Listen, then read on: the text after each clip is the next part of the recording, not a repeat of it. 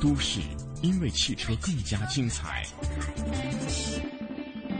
汽车因为都市更显魅力。繁华都市，绚丽车坛，欢迎进入都市车天下。都市车天下。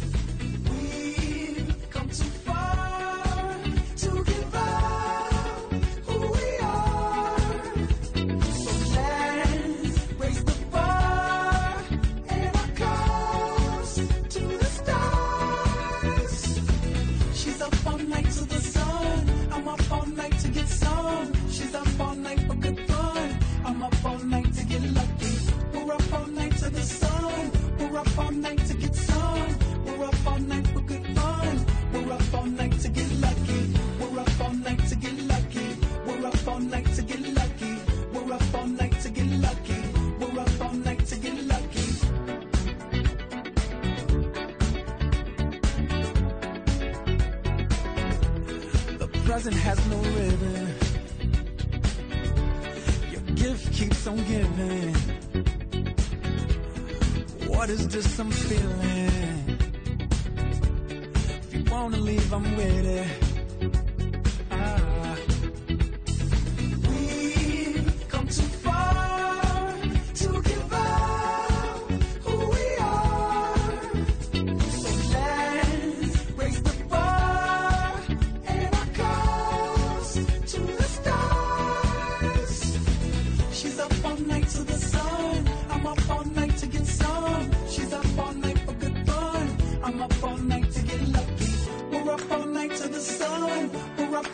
to get some. We're up all night for good fun. We're up all night to get lucky. We're up all night to get lucky. We're up all night to get lucky. We're up all night to get lucky. We're up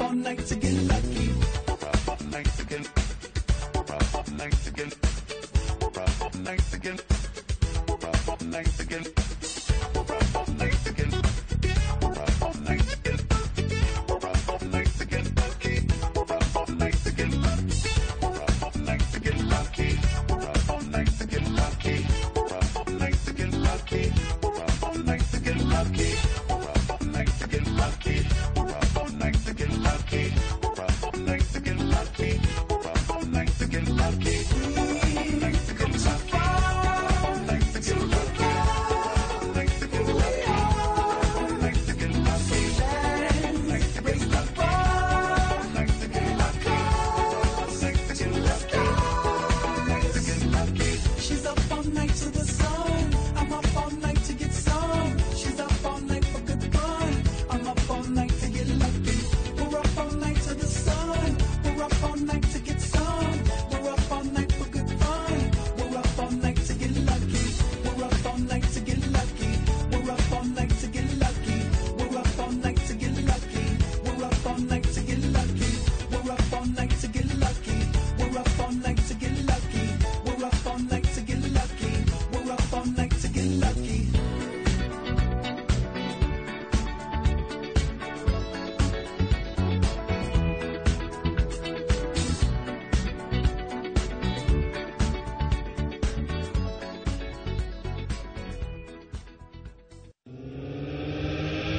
引领时代最迅捷的速度神话，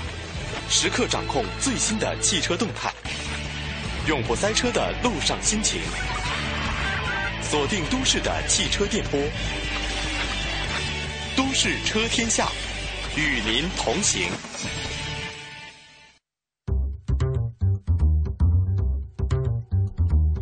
周末的时候，欢迎各位持续锁定中央人民广播电台华夏之声，这里是都市车天下，我是小班，我是亚文啊。在今天的节目当中哈，第一个环节呢，要和大家一起来分享一件事儿，就是呢关于租车的一些问题。呃，现在无论是周末呀，还是小长假呀、大长假哈，大家呢呃都喜欢出去玩儿。那很多朋友呢觉得呃这开车还是比较方便的，所以呢啊租车成为了我们出行的很多的重要方式哈。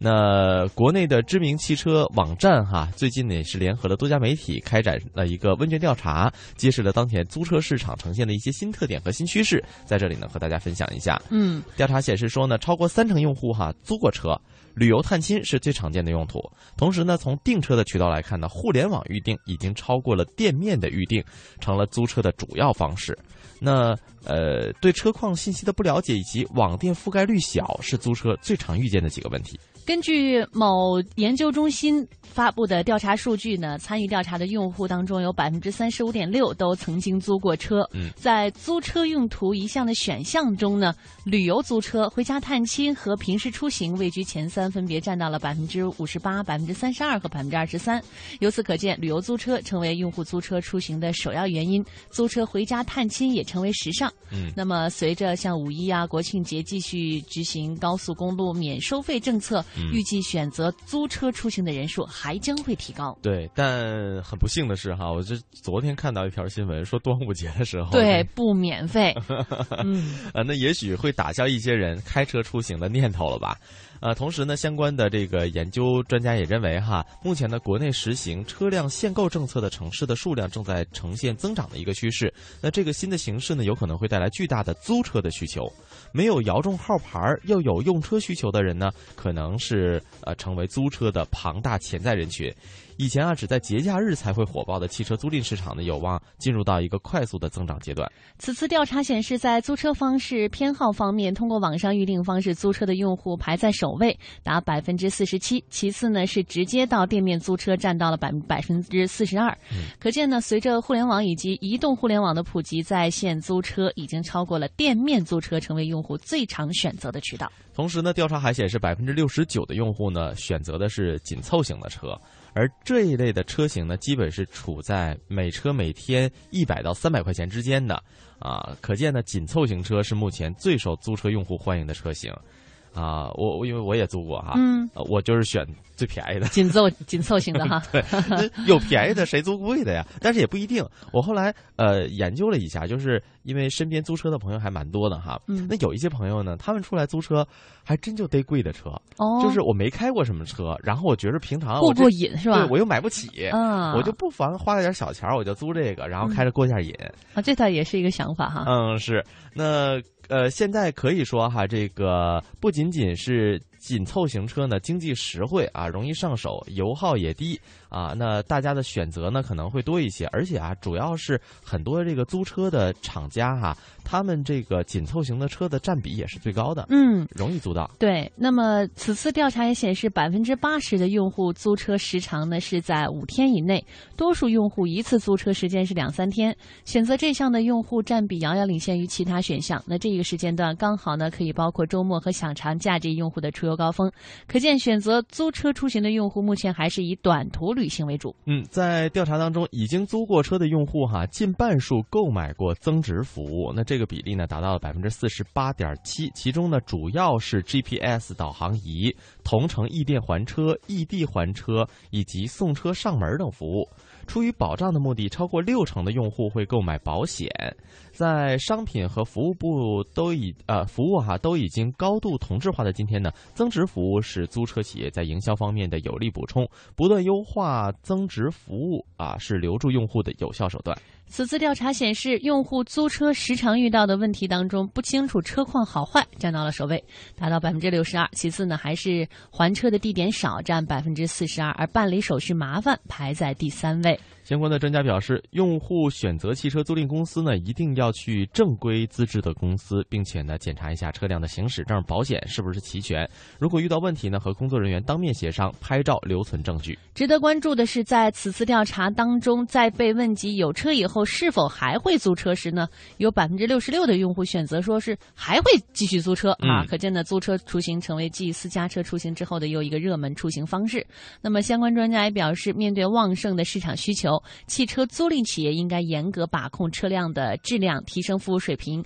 让用户方便租车、愉快出行。嗯，那同时呢，相关的咨询公司也调查了一下哈，说二零一四年啊，中国汽车租赁的市场有望达到三百八十亿元呢，并并且未来几年有望保持百分之二十到二十五的高增长。那租车业在整个租赁行业当中是有比较大的增长潜力的，有望迎来一个快速的市场发展期。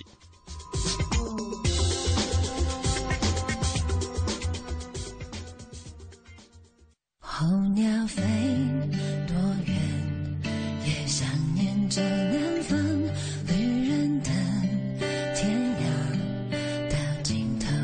时间，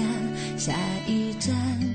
还感觉不来是冷还是暖，天一亮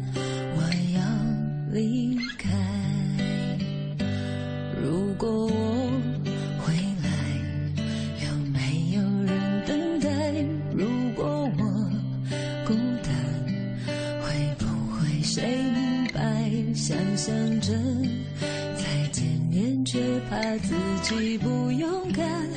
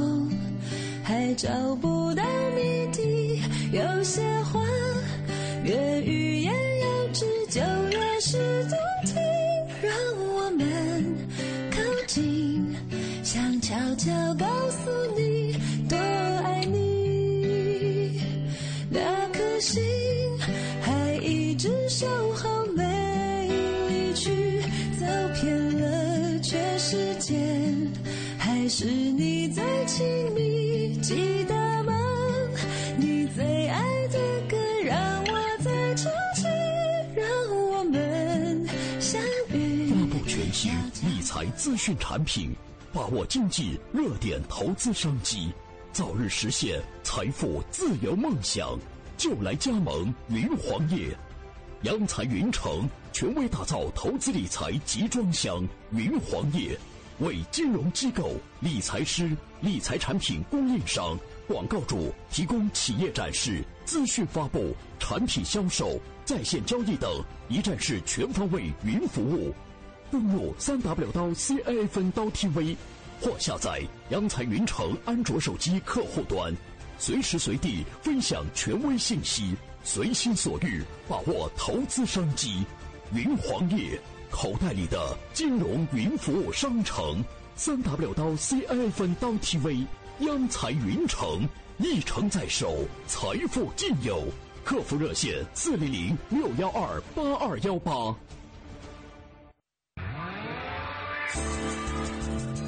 都市因为汽车更加精彩，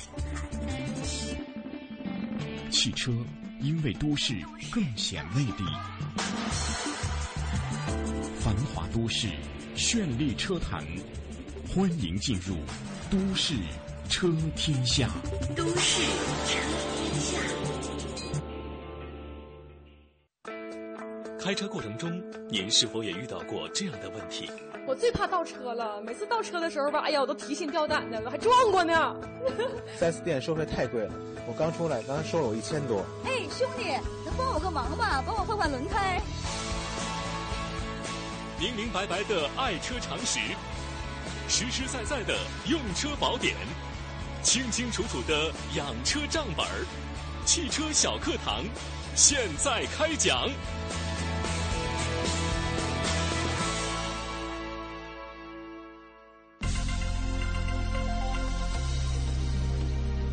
听众朋友，欢迎收听汽车小课堂。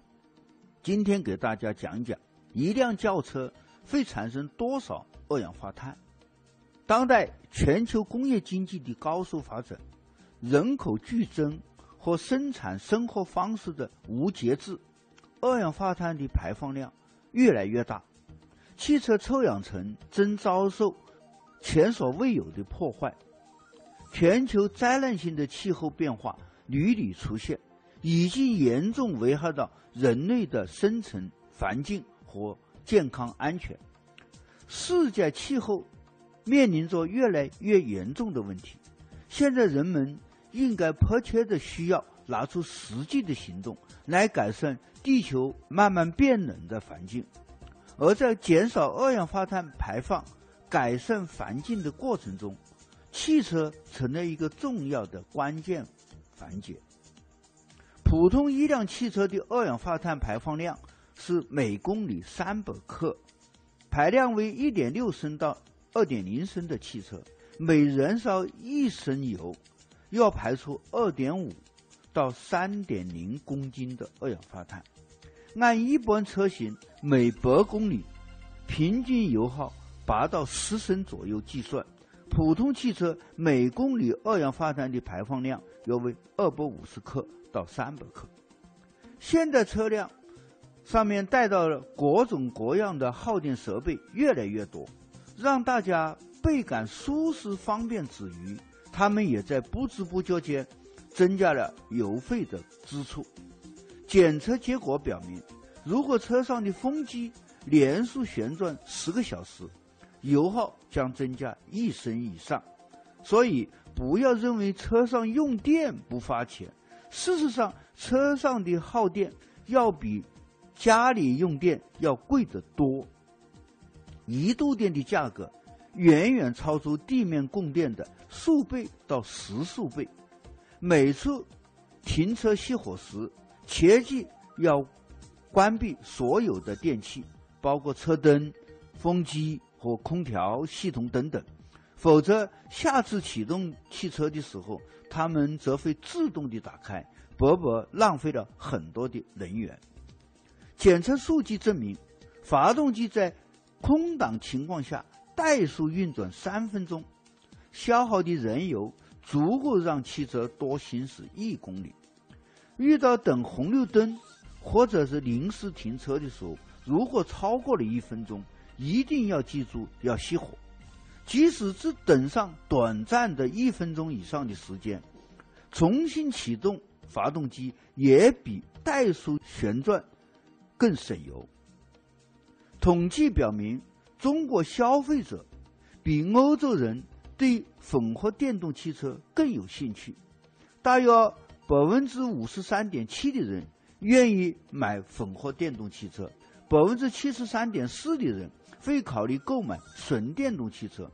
而英国的调查结果则分别只是百分之三十点二和三十七点一。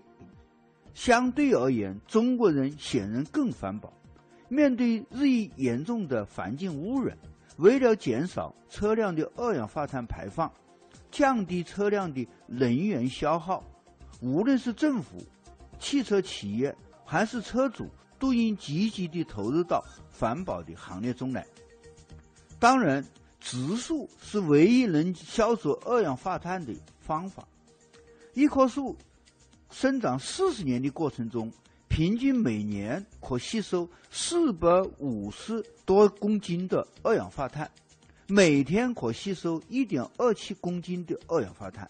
吐出的却是新鲜的氧气。显然，搞好城市绿化。是减少二氧化碳排放的积极手段。当然，如果每位车主每个月能够少开一天车，空气中污染物的排放量将会有效地减少百分之三十。听众朋友，今天的汽车小课堂就到这里，谢谢。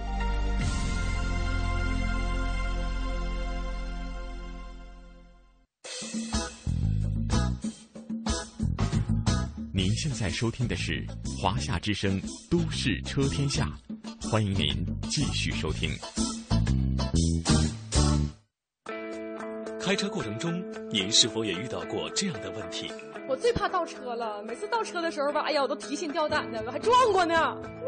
四 S 店收费太贵了，我刚出来，刚才收了我一千多。哎，兄弟，能帮我个忙吗？帮我换换轮胎。明明白白的爱车常识，实实在在的用车宝典，清清楚楚的养车账本儿，汽车小课堂，现在开讲。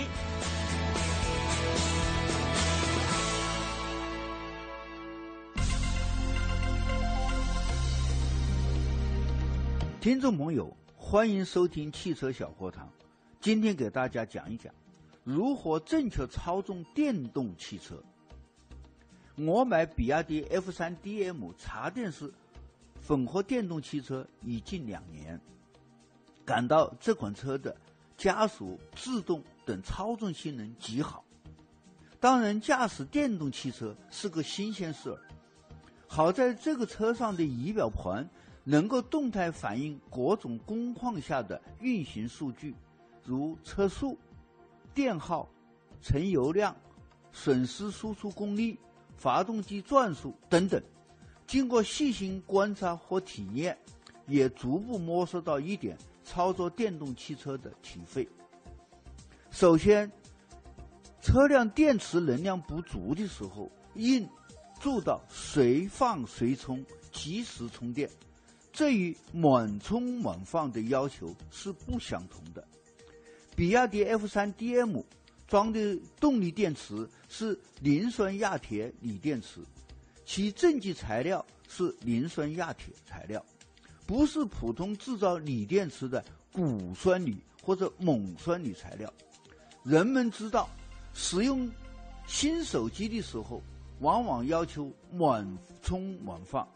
就是要求新手机使用前尽可能的充足电，使用后要迅速的充满电。这时对电池的充分利用极重要，否则电池容量不足将严重影响今后的使用。这就是电池的所谓记忆效应。其他混合电动汽车使用的是像镍氢电池或者镍镉电池。也有较强的满充满放的要求，但磷酸亚铁锂电池却没有记忆效应，这是一种极可贵的性能。对电池没有满充满放的要求，磷酸亚铁锂电池无论处于放电到何种程度，放电百分之八十或者放电百分之二十，均可实现随放随充，不会影响电池后续容量的大小，不需要。先将电池放完电后再充电，如果能充分利用随放随充的性能，只要充电条件允许，勤充电，尽可能保持电池处于充足的状况非常重要。其次，平时在临时停车的时候，应及时将变速操纵杆推向 N 档，这可以有效地减少能量的消耗。这与习惯驾驶自动波是不一样的。若等红灯临时停车的时候，对自动波呢是提上挂在低档不变，右脚轻踩刹车就可以了。这是由于自动波的内部结构所决定的，可明显减少变速器的内部离合器或者制动器的操作次数，延长自动波的使用寿命。而混合电动汽车没有传统意义的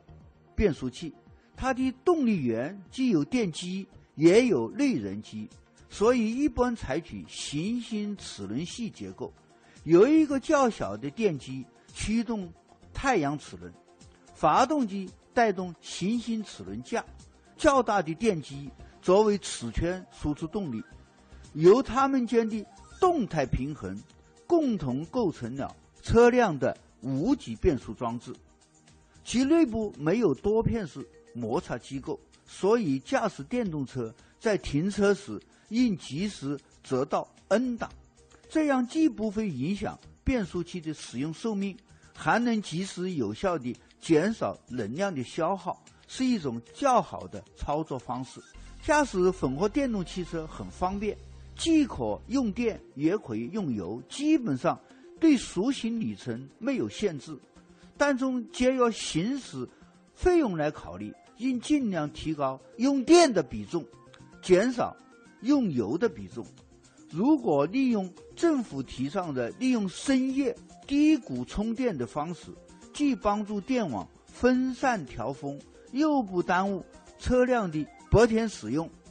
夜间充电每度电只需花费两毛五分钱，只是白天费用的四分之一。每行驶一公里耗费用大概八分钱，这比正常用油车辆的费用要低得多。驾驶电动汽车不宜急高速、急加速。虽然该车的驱动力很强，不亚于二点四升的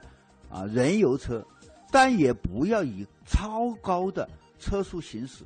当车上功率表显示接近或者超过八十。千瓦的时候，电池耗电量极深，甚至还得靠烧油的内燃机来支持动力，那就不划算了。另外，争取有两个以上的地方能够方便的充上电，做到勤充电、及时补充电能，这些都是节省用车费用的好办法。听众朋友，今天的汽车小课堂就到这里，再见。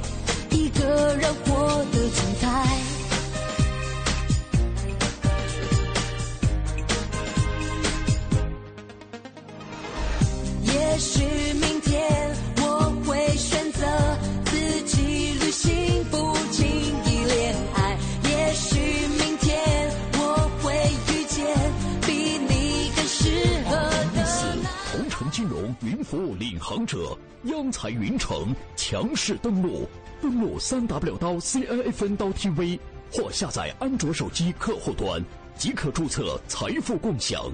这里有权威专业的投资机构，这里有热门抢手的理财产品，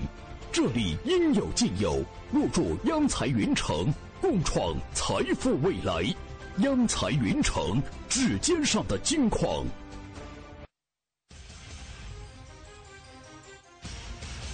想体验手机理财的轻松便捷吗？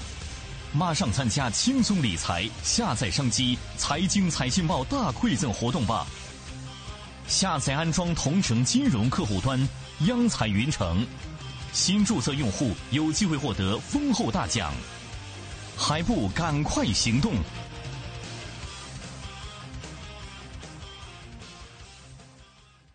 万款珠宝强势登陆央彩云城，一次供你万种选择。五月一日至五月三十一日，全天精品珠宝限时特惠，让利到底，优惠多多。现已开通网上预约，自行挑货，更多珠宝低至五折起。门店提货完成交易后再返现。详情请咨询四零零幺二八二幺八或登录央彩云城官网。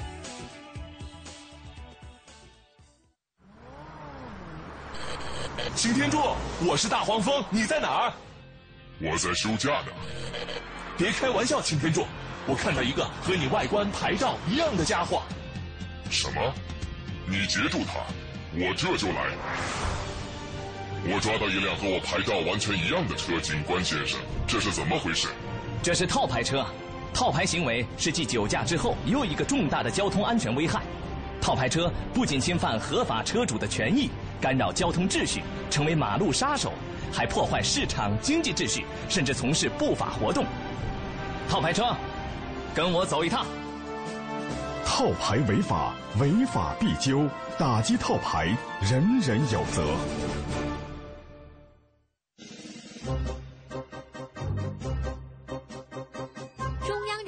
广播电台香港之声携手香港青年交流促进联会，共同推出“梦想舞台二零一四”，为你的梦想加油助力。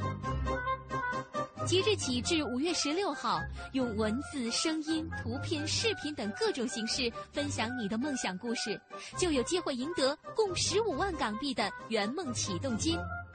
让我们为你的梦想筑起平台，为你找到逐梦的同行者，为我们的梦想注入生命力。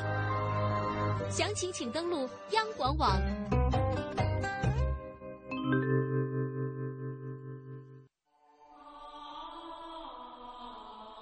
实现梦想，歌声传情。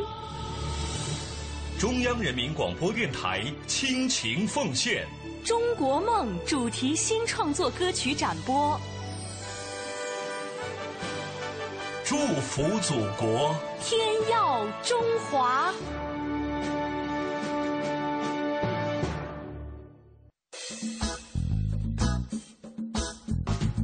您现在收听的是华夏之声《都市车天下》，欢迎您继续收听。在下面的环节当中呢，将为大家带来试驾环节。今天为您试驾的是新款福克斯。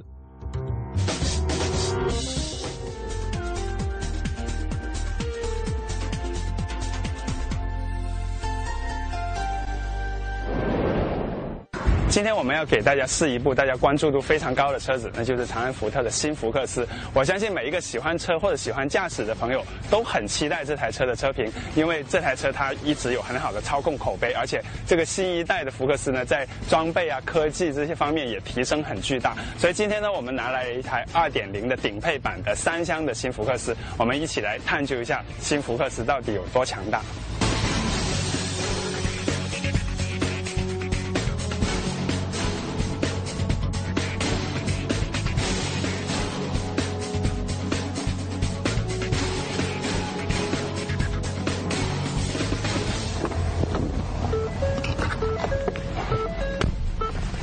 都知道呢，新福克斯的外形变化是非常大的，变得更加的年轻大胆。那么，同样内饰也是这个风格。关于外形，我就不不再多说什么，大家自己可以啊、呃、去用眼睛去看。那么，但是内饰呢，呃，我觉得还值得说的理念性的东西还比较多，因为我们都知道，呃，福克斯是在欧洲研发的，啊、呃，设计啊、底盘啊，全部是在欧洲做的。但是呢，它的整个设计风格，其实在大胆之余呢，还是有很浓的那种，我觉得啊、呃，福特的传统老美的那种感觉。比如说它这种圆圆的风格，圆鼓鼓的，你不能说它大大咧咧啊。以前的福特车是大大咧咧，但是现在这个呢，它有很多很精致的材料，比方说它这个中控台的这个钢琴黑的面板，还有这些呃很新潮的，也不是磨砂哈，就是有一点金属质感的，还有一些小的这些呃镀铬的装饰，还有这个白色的这个按钮。这个按钮呢，我个人其实不是很喜欢，但是我们公司里有一些八零后、九零后的同事，他们就很喜欢，所以说明这是很年轻化的一些笔触。那同样，这个车在、呃、整个。技术上、科技上，因为我们这台是顶配版，所以这个车厢真的很有科技感。首先，这个索尼的中控台哈，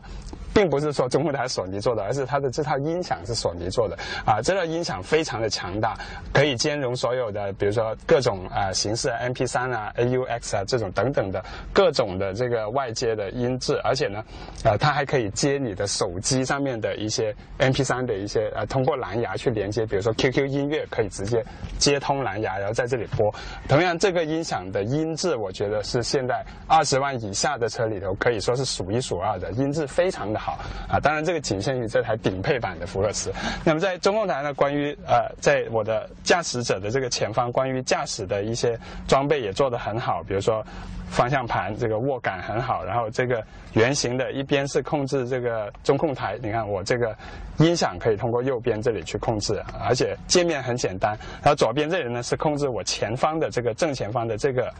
呃一个行车关于驾驶有关系的一些像行车电脑啊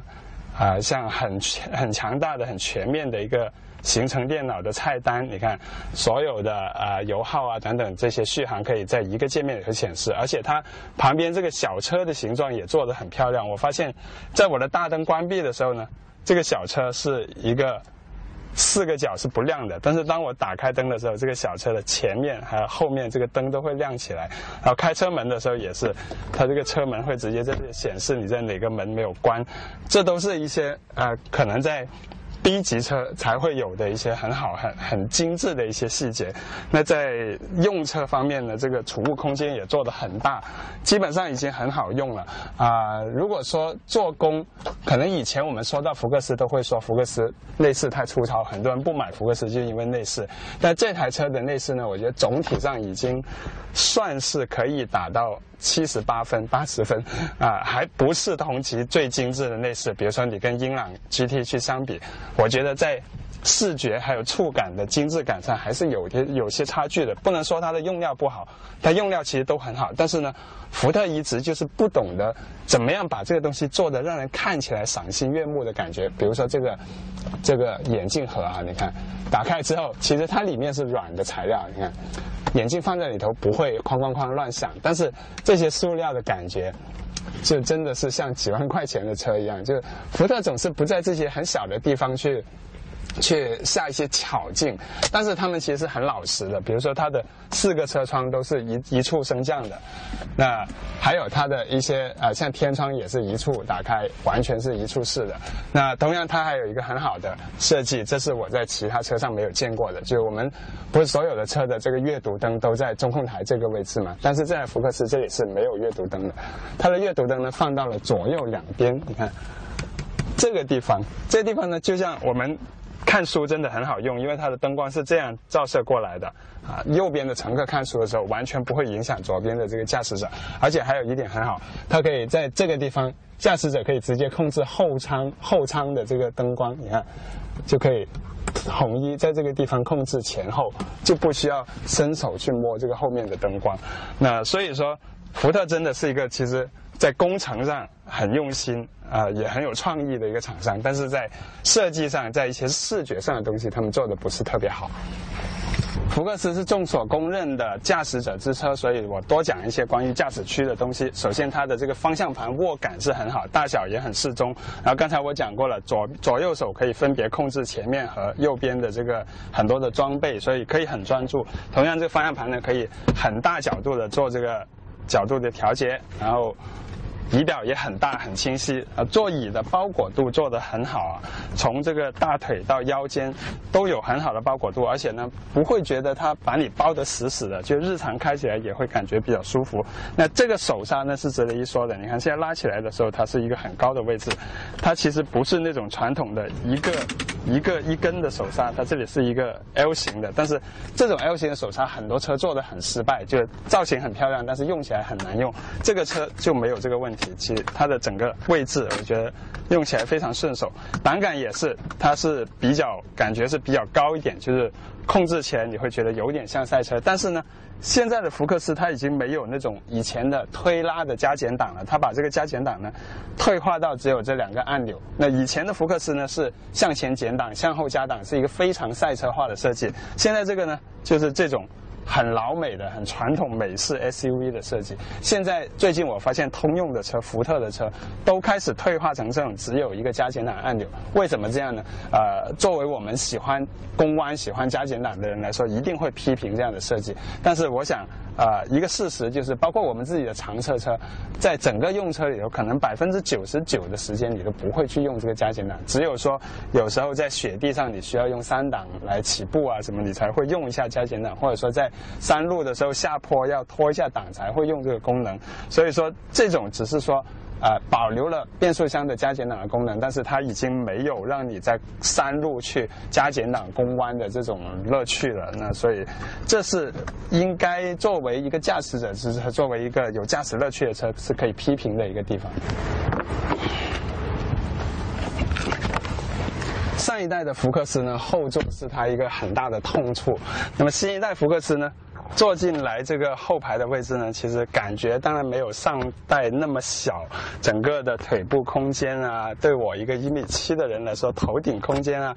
都还是可以，因为它其实很聪明的，它的坐姿是比较直挺一点的，所以说你的脚不会老是往前伸，但是呢。整个跟前排的感觉其实还是比较靠近的，包括我坐在前排驾驶席的时候，回过身来很容易就可以从后排去取一些东西，这说明整个车还是比较短的。那么你看我挪到中间这个位置来的时候，这个脚就是这样想挪过来，其实都挺吃力的，说明它这个后面中排的这个腿部空间也是比较紧张的。那在整个后座呢，对于日常生活的一些照顾呢，这里是没有中间的出风口，我想这是最应该批评的一个地方，因为这个车整体的配置真的很高，但是缺了这个东西，还是有点掉档次。其他东西倒是做得很好，后面有杯座，有独立的三条安全带，三个头枕，然后这里呢还有一个历代福克斯都有的一个小的储物格在这个地方，同时这一代呢后门也加了一个杯座，啊，所以说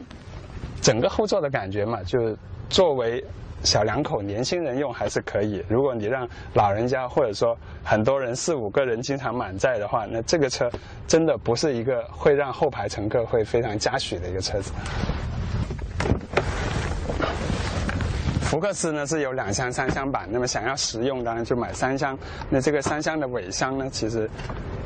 整个里头的大小中规中矩吧，不大也不算小。那么有一些小的细节，比如说，你看我这里做了一个示意啊，它这里有一个呢，我怀疑是可以放灭火器的，但是平时呢，你也可以放一些这个水瓶啊什么，就激烈驾驶的时候不会滚来滚去。这个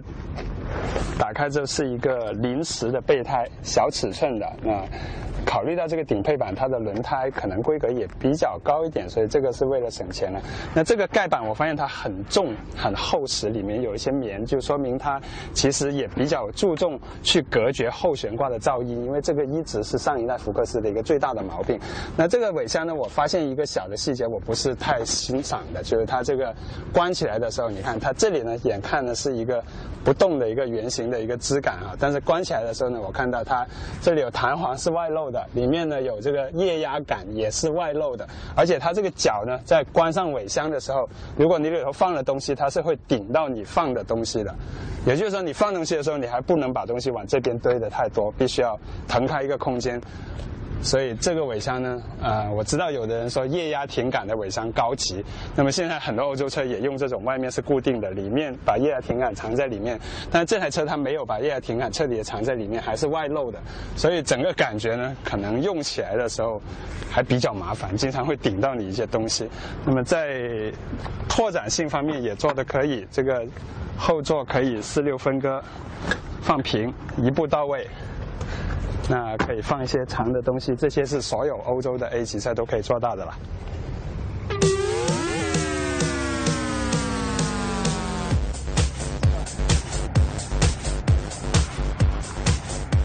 在开动这台福克斯之前呢，我先给大家演示它的一个特点，那就是方向盘的圈数啊。我们看到我现在呢，把它打到最左，然后开始往最右打，一圈、两圈、两圈半不到。这个说明什么呢？两圈半不到的这个转向比例，在一些高性能跑车上可能是正常的，但是在家用 A 级车里头是很少见的。那真正开起来之后呢，你就发现这台车的转向反应非常的快。你看，我轻轻打一点点，这个车的转向车身动态就非常快，非常敏捷。那并不是说你光光把这个方向盘做敏捷一点，这个车就会有敏捷的感觉。你还需要整个车的悬挂系统有很灵敏的这种入弯的动作。在入弯的时候，因为它的方向盘这么敏感，所以说一摆动的时候，你的车身必须要足够的安稳去。去抵御你的手这种很灵敏、很敏感的感觉，那这个就是说到福克斯到底为什么我们说它是一部操控型的车，就是它在这些方面，它真的从整个从转向、从底盘都是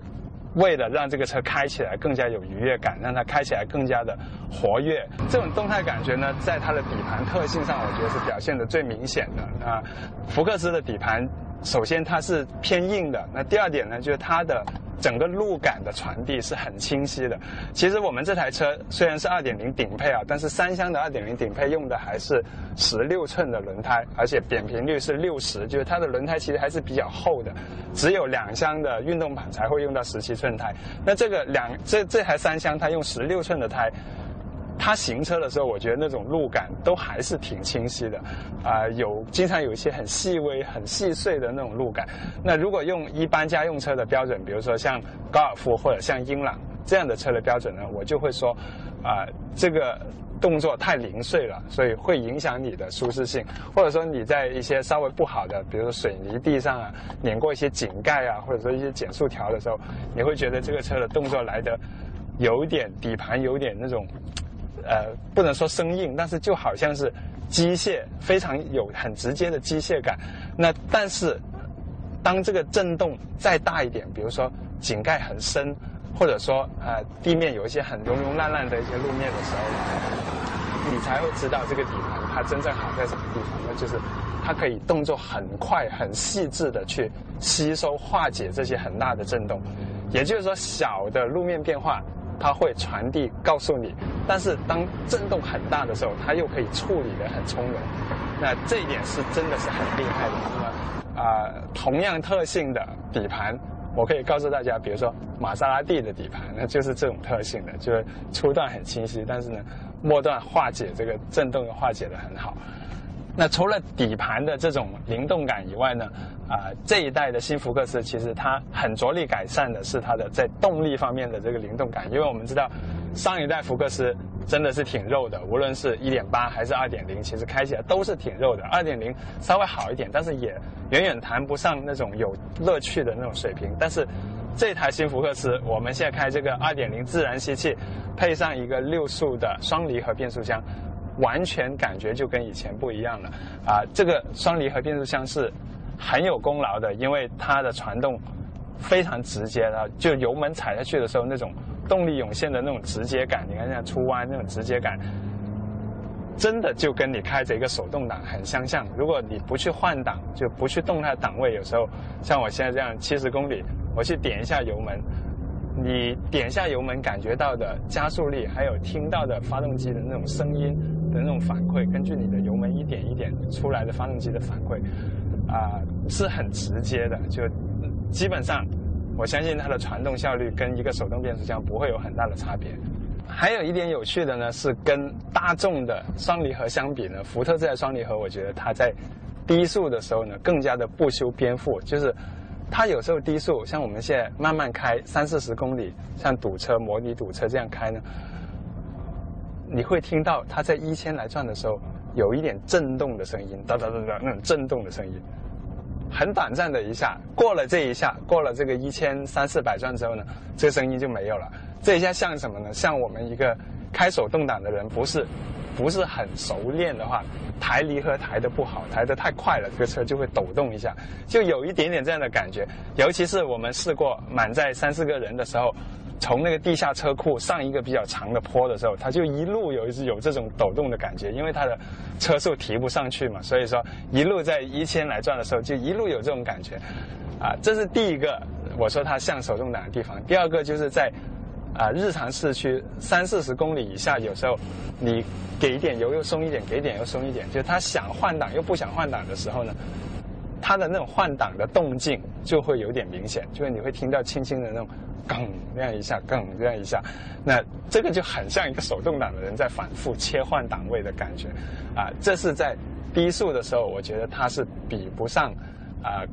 高尔夫的那个。七速的双离合的那种畅顺性、完善度，但是福特这台双离合非常的适合高转速行车，或者说非常的适合开快车。只要你狠一点，一脚油门下去，这个油门放的呃不要那么吝啬的话，让这个转速你看很轻松，像现在这样很轻松，它就从三千五开始加速到六千转，眨眼的事，就一眨眼的事，就三千五到六千，啊，他也很愿意把转速经常保持在三四千转。如果你用到这个 S 档呢，他会更加愿意的去到四五千转。这时候你就能听到这台2.0发动机它的那种很畅快的声音，很健康的声音。然后加速的时候呢，你能感觉到双离合的变速箱那种直接的感觉。比如说，你看像我们停定，来一个静止的起步，S 档。对它的起步那一下结合，松开离合到起步这一下结合，其实还是有双离合一贯的问题啊，那就是结合是比较慢的，所以堵车的时候呢，这个车可能慢慢挪的时候，你会觉得它反应有点迟钝，但是只要它车一动起来之后，它的那个行进就非常畅顺，而且我觉得你油门踩得越凶狠，它的感觉就越畅顺越果断。真的就是一个非常有动感的一个车子。动力的角度呢，也有人说啊，二点零真的比较少人去买，多人买的是一点六的版本。其实我也开过福克斯的一点六，也是用这个双离合的变速箱。那么整个动力我感觉也相当的好，至少在一点六的配自动挡。虽然我们说双离合严格来说不是自动挡，但是自动换挡的车子里头，福克斯的一点六。动力也可以拿到同级的前茅的位置，啊，也就是说这一代的福克斯，不论你选的是二点零还是一点六，其实它都是同级里头动力相当好的车子。那再配上它的这个很有操控感的底盘，所以驾驶的感受真的是给人一种很大的满足。当然，这种满足是要你比较经常的去开快车，或者说激烈驾驶，或者说是比较。啊，放放的稍微放肆一点，这样去驾驶。那如果你买这个车是慢慢的当做日常代步车那样慢慢开，从舒适的角度，从啊静音的角度，当然这个车静音我觉得已经比上代福克斯好很多了，啊也不觉得它是一个怎么吵的车子，但是还不是同级最安静的车。但是你从舒适角度、静音角度去评价这个福克斯，它都不是它的强项，它的强项是你要开快车。你要喜欢驾驶，啊，他就会给你去体验到福福特的工程师他的努力，他的心血到底花在了什么地方。那说到工程师的心血呢，其实新福克斯它还有一点进步很大的，那就是它的这个很多的行车电子辅助系统。比如说我们这台车呢，在打灯转向的时候啊，如果你想变道，然后旁边有车出现的时候呢，这个后视镜这里是会有一个小黄灯。会出现，这时候呢，也许你在后视镜里，你是你是看不到旁边有车的，因为这个车正好在你的盲区里。但是呢，它有一个黄小黄灯会亮起，那就告诉你盲区里有车，这是一个很好的功能。那只有之前只有奥迪啊怎么那样的级别的车才会有。那还有就是它的行车电脑呢，有一个啊节油系统啊，福特节能驾驶系统，呢它可以对你每次开车的驾驶动作做一个打分啊。比如说，你这回开的路驾驶方式是比较节能的，还是比较费油的？那这些呢，都是以前的福特福特的车所没有的一些，可以说是进阶的功能，那就让你感觉这个车更有价值感。关于过弯呢，我想特别说说福克斯它到底厉害在什么地方啊？那刚才我说过，它的底盘比较硬朗，转向比较快，那这些其实都是。调教上可以做到的，但福克斯真正厉害的呢，啊，是它的整个功力有点深不可测，尤其是它的这套底盘悬挂，过弯在平地上你是感觉不到它有多好的，但是如果这个弯中间有一个坑，比如说像我们现在走这个弯啊，弯中间有一个坑，或者说有一些呃石头啊、碎石这些东西，会影响到你这个车在弯中有可能出现的动态。这时候你再刹，开着福克斯刹进去，你就会发现，过这个坑的感觉比你想象的这个车要安稳很多。比如说你预期这个车过弯的时候压进一个坑，这车应该晃动一下，结果它是晃动一下，但是它只是轻轻一晃，这就是高手他所表现出来的价值所在了，那就是来一个。来一个很你眼看很厉害的敌人，但是他两下很轻轻的挥两下刀就把它化解掉，这是非常厉害的地方。那呃还有就是它的动力，这个二点零的动力，在过弯的时候出弯，如果是一些窄弯，你狠狠的去踩油门呢，你还会感觉到方向有一点那种啊我们叫做 torque steer，就是扭力转向的感觉。就因为前轮很大力，它会对方向造成一些呃反作用力。但是因为这台车它用的是很好的这个电子助力的方向盘啊，所以这些路感和动力的感觉，还有前轮的种种的感觉，都很清晰的，又很乖巧的在这个方向盘这里去反馈给你。啊，这种感觉我觉得真的是很高的一种境界。啊，我开这个车的时候，开着开着我就对它建立起一种信心。那这种信心是让你去很全心投入的去开快。那唯一我不满意的就是刚才我说过的这个变速箱没法让你去手动的很畅顺的手动的去做加减档。当然你可以通过这个按钮去加档啊，但加减档，但是。这个感觉呢，真的就是像玩游戏机一样。但是我觉得福克斯是一部有功底的车，有真正实力的车子，它不应该给人这种玩游戏机的感觉，它应该就是真枪实刀的让你去享受驾驶的乐趣。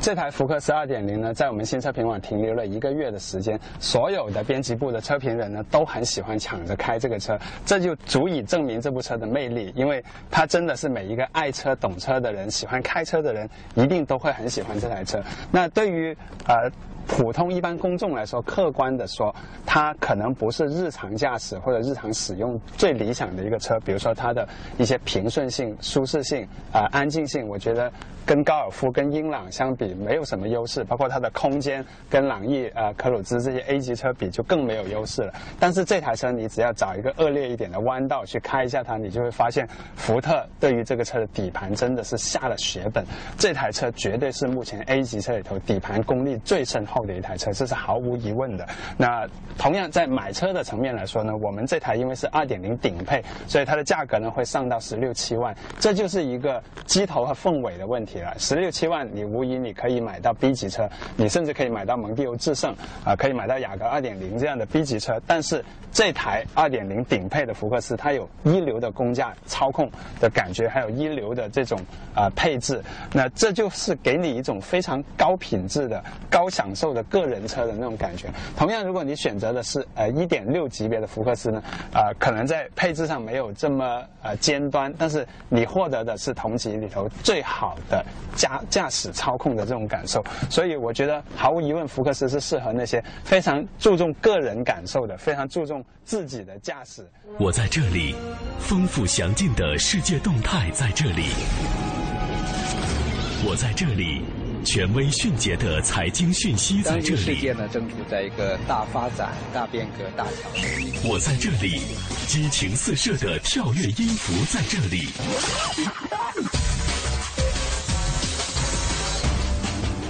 我在这里，体贴实用的生活妙招在这里。我在哪里？快乐与感动就在哪里？我是谁？FM 八十七点八，八十七点八，一零四点九，AM 一二一五，中央人民广播电台华夏之声，我们一起在路上。